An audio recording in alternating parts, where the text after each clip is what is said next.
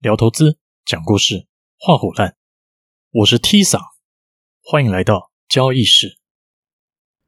前阵子确诊发烧了几天，症状延续了大概一个礼拜，所有排程好要做的事情都只能先停摆了。其实还是蛮麻烦的。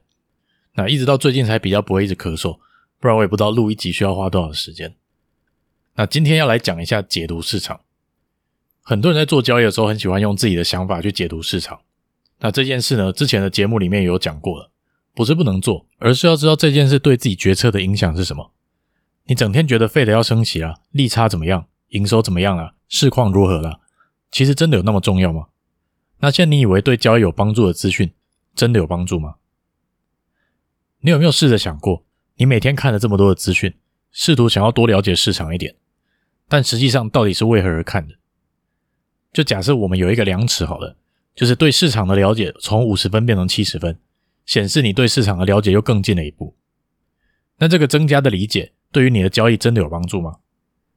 还是只是单纯满足你想要知道很多事情，而这些事情可以让你下单的时候更安心一点？或是说知道了很多事情，我就知道我为什么会亏钱了，是这样吗？解读市场，或者你要说了解市场、解释行情、解释总体经济面。或者基本面、筹码面，或是跟价格相关的影响，做这些事情的重点在于现象和跟我有关的决策的连结。不要告诉我说什么你是做兴趣的，要是真的研究市场不影响你决定的方向，不影响你思考下单的逻辑，单纯觉得看穿市场的奥秘觉得特别爽，觉得求知若渴，了解了其他人所不了解的，赚不赚钱无妨。那在这边我跟你说声抱歉，我误会你了。但是我相信九成的人都不是这样的。只是大部分的人没有搞清楚自己到底在干什么。什么是现象和跟我有关的决策的连结？我换一个方式来解释：当你在做决定的时候，多知道这件事情对你的决策有帮助吗？大部分的人都会跟我说有帮助。什么？因为央行怎么样怎么样，所以资金如何，所以我要把什么股票卖了，该买什么股票。你仔细想想，认真听听看你自己说的话。你讲这样的话可信度有多少？总体经济影响层面那么大，你真的知道自己在说什么吗？还是这是你所截取的资讯当中那些所谓专家、教授、机构告诉你这些讯息的连结长这个样子？于是你在一个被左右的情况之下，误以为这些事情彼此之间有关联。仔细想想，真的像你想的那样吗？我再问一次。你做决定真的是因为这些你以为有用的资讯吗？要是你决定是基于一个相对小的周期的，怎么讲，某个价格波动，然后你用一个大的周期的经济现象来说服自己一切都是相关的，这就跟我每天起床都会说服自己，其实有一天李嘉诚会来认我当儿子的概念是差不多的，都是你在想而已。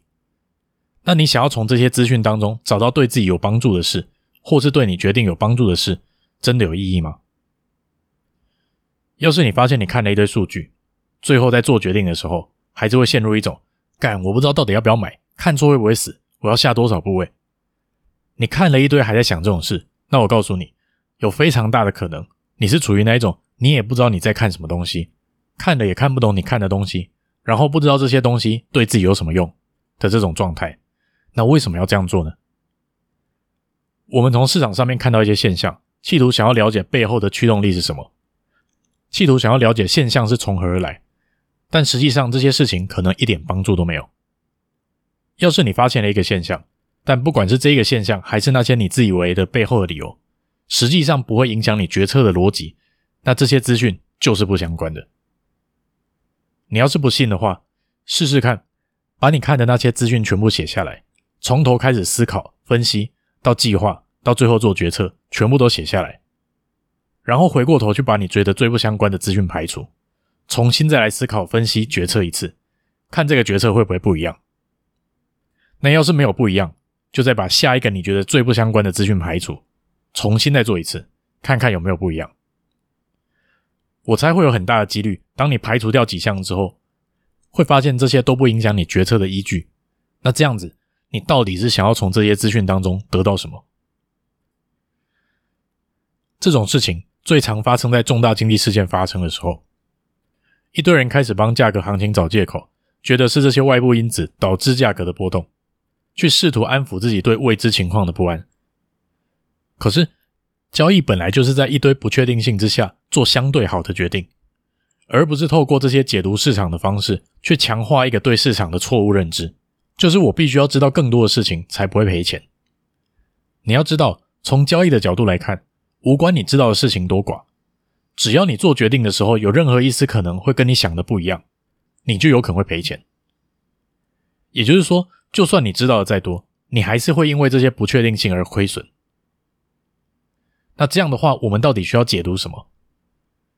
在知道要解读什么之前，我们得知道怎么辨别现象。也就是说，我们要先搞清楚。市场现在到底发生了什么事？波动率增加了吗？出现超过几个标准差的波动？那上涨了多少？下跌了多少？你想要交易的这个标的跟整体市场的比较，它是相对强势还是相对弱势？而辨别现象不需要不需要去解释背后的原因。我再讲一次，不要尝试去解释背后的原因。要是你的决策依据是基于基本面，基于营收或者其他个股本身的基本条件。那就把这些东西当成你的现象，出现了一个营收优于预期的现象，满足了你进场买这档股票的条件，然后就进场了，然后就看市场会不会买单这个优于预期的现象，而不是说营收出现了优于预期，我进场了，发现股票没有涨，然后就开始试着去解读为什么我设定的条件满足了，进场了，结果股票没有涨，是不是我对于优于预期这件事情的理解是错的？当然，你可以事后去判读你的决策条件合不合逻辑，但这个判读也是建立在对于现象的发掘，而不是又开始试图要解释为什么去满足了这些我以为的条件，结果股票没有涨。这个想法可能一开始不太容易接受，那我再举一个例子给大家听。假如你把总体经济考量进去，把利率考量进去，营收考量进去，再把市场宽度啊、相对强度这些全部都考量进去。建构了一套你觉得很有逻辑的策略，得出了一个七十趴准确率的判断标准。大部分的情况之下，把这些条件全部套用进去，你发现就如你想的一样，可以在一个不错的地方买入一档股票，然后这档股票事后也如你预期的上涨了。但这套系统终究准确率只有七成，遇到那三成的时候会发生什么事？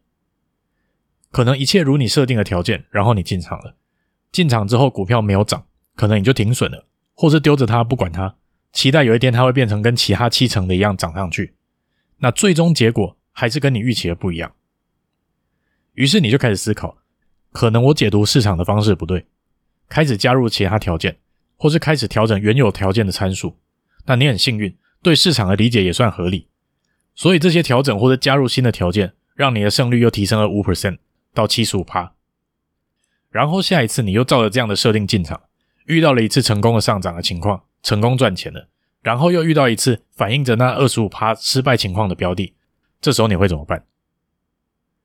还是回归到要怎么处理这些没有赚钱的交易？要么你就停损，不然就继续持有，持有到之后看会不会转成获利。于是你又开始思考，觉得可能因为你不够了解市场，所以才会设定完一堆条件却没办法赚钱。然后你又加入了几个条件，调整了一些参数，很幸运的。你又成功的把准确率提升了三 percent，现在胜率有七十八趴了。接着又再发生一次一样的情况，几笔获利，几笔没有获利，然后又到了那个需要决定停损还是继续持有的时刻。你有发现这是一种模式吗？即使最后你多加了八十七个条件，让你横看竖看，觉得真的很了解市场了，那市场也证明了你解读的方式很精准，让你的胜率提升到九成。但遇到那一成的失败交易，你要做的决定依然是要停损还是继续持有，到哪一天它会赚钱？而在交易当中，你不可能可以产出一百 percent 准确的策略。也就是说，只要你继续交易，有一天你势必会面临到不成功的交易，然后回到那个简单的决策：你要停损还是继续持有？讲到这里，你会发现你如何解读市场，你要当一个全知全能的市场参与者都无关紧要。重点在于你面对失败的交易的时候，你会怎么样决策？今天要是面对失败的交易，你能想到的只是啊，一定是我不够了解市场，才会这一次交易失败了。那你就只会继续去钻研，以为这是让你赚钱的方法，但不是。因为照刚刚这个例子来看，让你准确率九成，一样不知道怎么面对失败的交易，最终就会进入一个回圈，一直以为自己准备的不够，一直以为一定是我自己不够了解市场，然后一直不敢面对失败的交易。那这个时候你告诉我，这样的行为模式长期赚得了钱？我想你连自己都说服不了你自己。在你没有办法接受交易肯定会有失败的时候，没有办法接受我们在交易当中真正应该专注的是如何处理失败的交易，就有非常大的可能会掉进想要解读市场的陷阱里面。因为你不愿意承认失败是必然的，极端的状况就是，即使一百笔交易当中你赢了九十笔，那十笔让你无法接受，你想到的不会是那九十笔知道市场如何运作而获利，你会想到那十笔为什么不如你的预期。在这样的状况底下，一百次成功九十次跟一百次成功七十次有那么大的差别吗？要是你在七十次的时候就体会到真正要处理的是失败交易，而不是把失败交易变成成功的交易，那对你来说，多增加十个条件，多去调整那些参数，都是不需要做的。为什么全市场都知道要升息，升息的码数也符合预期，而市场却大跌成这样子？真的重要吗？对你来说，遇到就是处理失败的交易而已。那加密货币最近跟股票市场的联动性变得很高，所以你觉得要等到股票止跌了再来做加密货币，结果加密货币先涨上去了。你没做到，觉得很堵然，而去研究为什么这时候加密货币又比股票先行了。老实说，重要吗？这些研究要找到反例或是特例太容易了。光是你看的时间框架跟实际上发生的框架不一样，就有可能有全然相反的结果。那我们要怎么全然了解市场？